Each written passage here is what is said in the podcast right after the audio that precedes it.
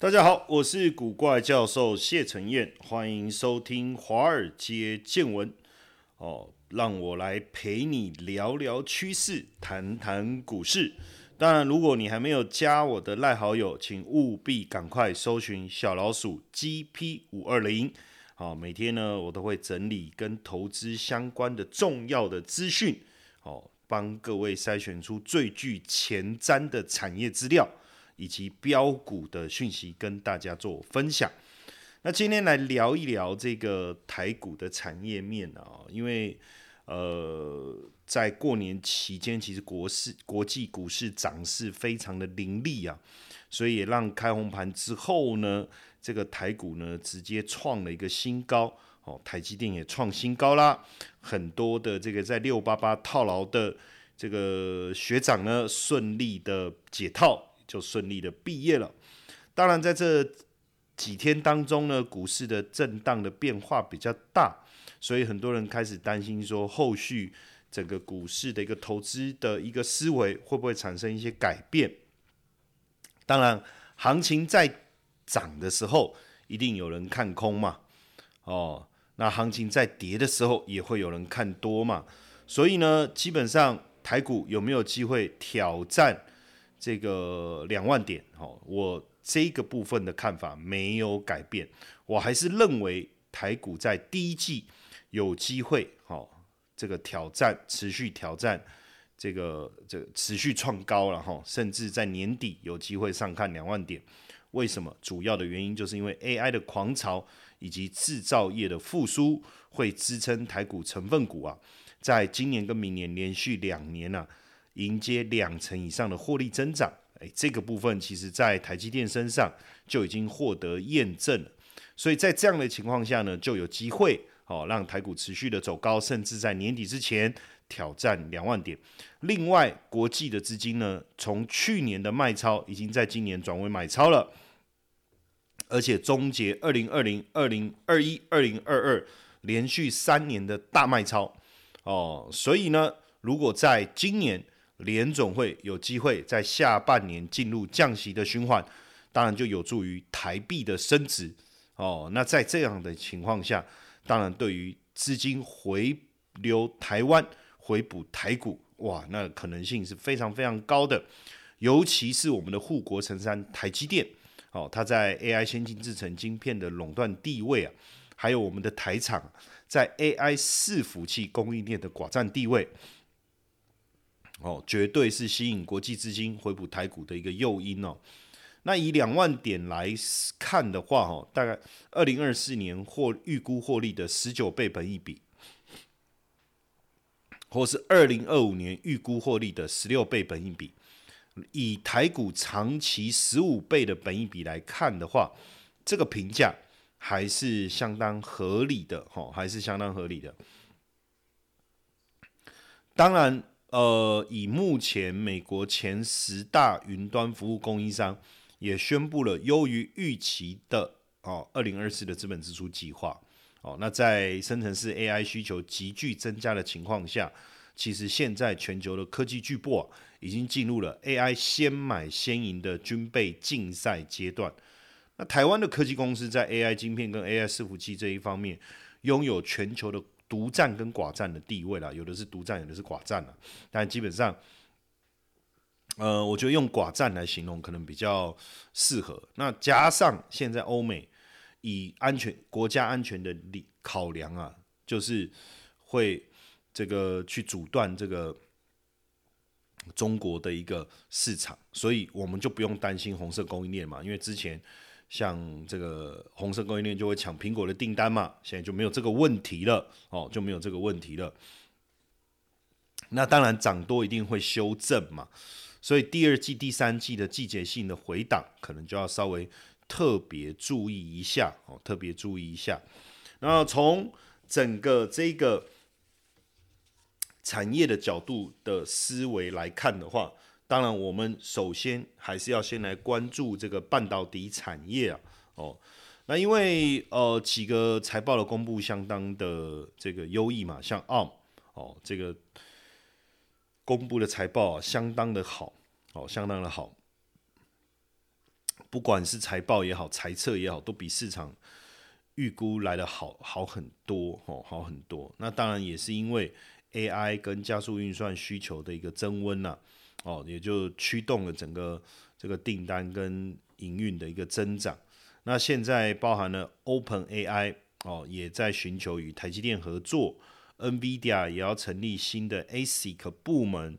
这个部门是要做什么？就是协助云端电信这些业者来刻字化晶片。哇，你看这个对谁会有影响？对 Broadcom 啊，对马马 Vel 啊这些美系的 AI 云端 ASIC 的业者一定会造成冲击，哦，会造成冲击。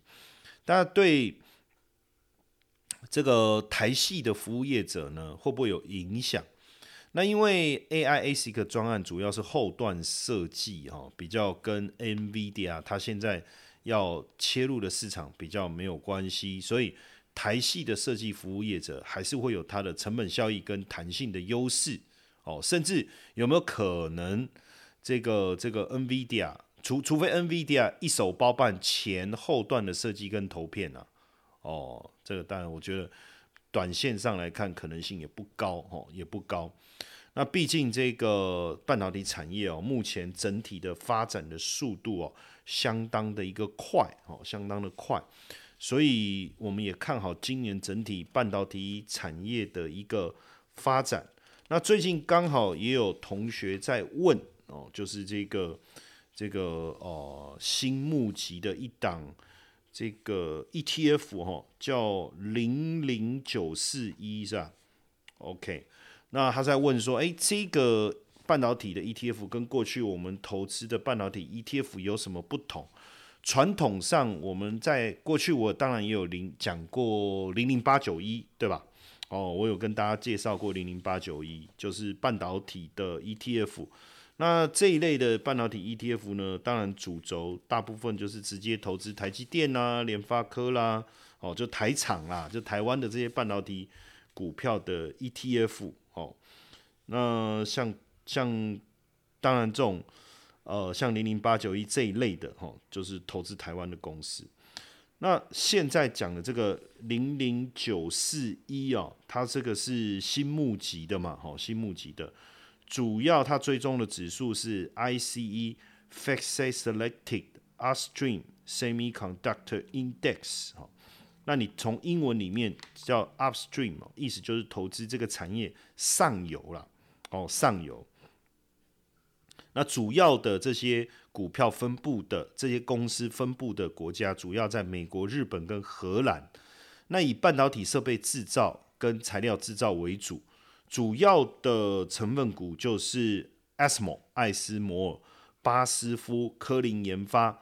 气体产品化学跟信越化学，就这个是前五大成分股，就我去查了一下哦。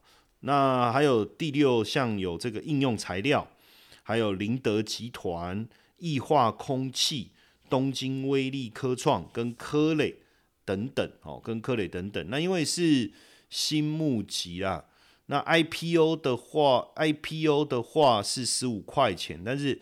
最呃最低申购金额这样看起来的话，因为它是要一万五五千元嘛，哦一万五千元呐，最低申购金额就一万五，就十五块嘛，哦一张就十五块钱呐，就十五块钱，哦那当然我们在讲这个上游的部分，可能很多人不太懂哦，不太懂。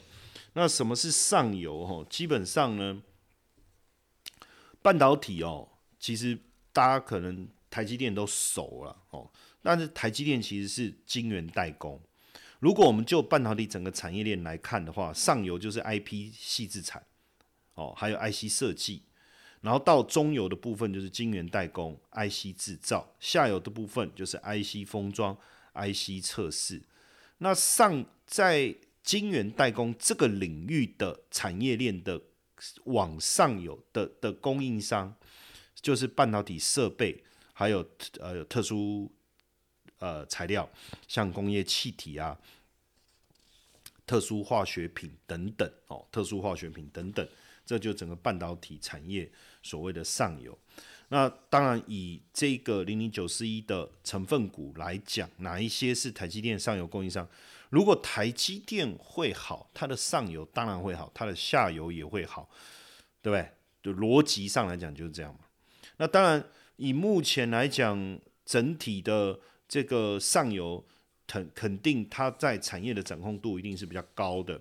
哦，那以这目前来看，这个台积电上游供应商有爱斯摩。哎，大家知道巴斯夫哦，科林研发、气体产品与化学、信越化学、应用材料、林德集团、液化空气、东京威力科创、科磊，哎，其实都 它的成分股都是台积电上游的供应商哦。那当然，就整个产业的上中下游来看的话，呃，上中下游在投资的过程中，实际上哪一个环节是比较好？比较好？因为上游设备哦跟材料，它在它的护城河啊，护城河的优势啊，所以它的毛利率啊，一定比中下游企业比较亮眼哦。所以以这个设备材料来看的话，上游哦，像科磊，它的这个这个毛利率啊，哦，毛利率啊，哇，这个高达六十点五啊，哈，爱斯摩尔哦设备这个是就是。EUV、DUV 机台的供应嘛是五十一点四，那像台积电算晶圆代工，它的毛利是五十三。那你下游就是像这个封装测试，我们讲日月光好了，大家熟悉的就十六点一六。所以这样看起来，哈，看起来这个这个对于这个半导体产业当中高毛利的，其实是在上游哦，其实是在上游哦，其实在上游。所以这个台积电最强的。这个战友哦，就是曝光机之王，就是 ASML 哦。那 ASML 呢，它的总部呢是位在荷兰，它是全球第二大半导体设备服务供应商哦。主要产品就是光刻机或曝光机啊哈。那分 EUV、DUV，因为我现在也搞不清楚哪个讲法是台湾的，哪个讲法是大陆的。呃，对，就是因为。就是有讲曝光机，有讲光刻机啊，哈，但我现在真的搞不清楚哪一个讲法是台湾的一个讲法了哈。Whatever，反正 E 讲 EUV、DUV 一定对了哈。那目前呢，这个爱斯摩哦，就是说全球的这个半导体光刻机市场哦，以 EUV 来讲哦，爱斯摩尔的市占率是百分之百哦，百分之百。那 DUV 的其实市占率呢，也是。大概在呃八九十趴了哈，八九十趴。那如果是整体的这一个呃光刻机市场的话，爱斯摩是占六十四趴哦。其他还有谁？尼控，日本的尼控跟佳能哦，所以日本厂也占了一很大一部分的市占哦。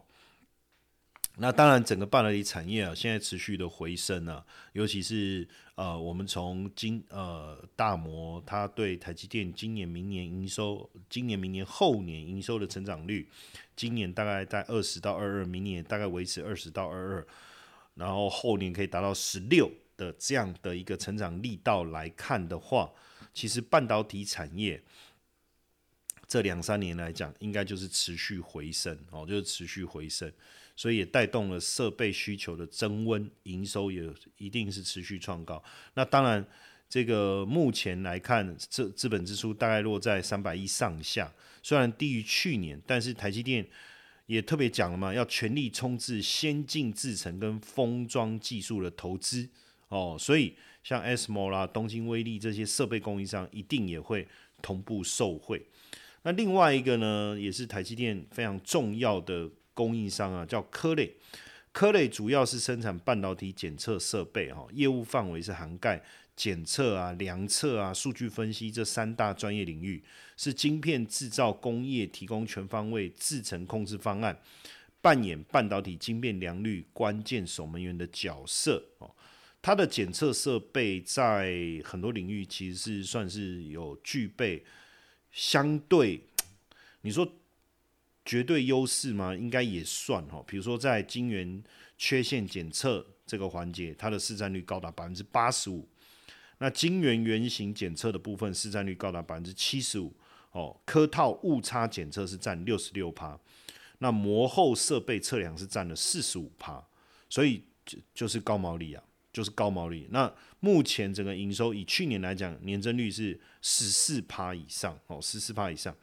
那因为呢，目前科磊哦已经持续有这个这个出货的一个计划哦，这预计整个营收应该会在第二季持续回升，然后一直望到这个年底哈。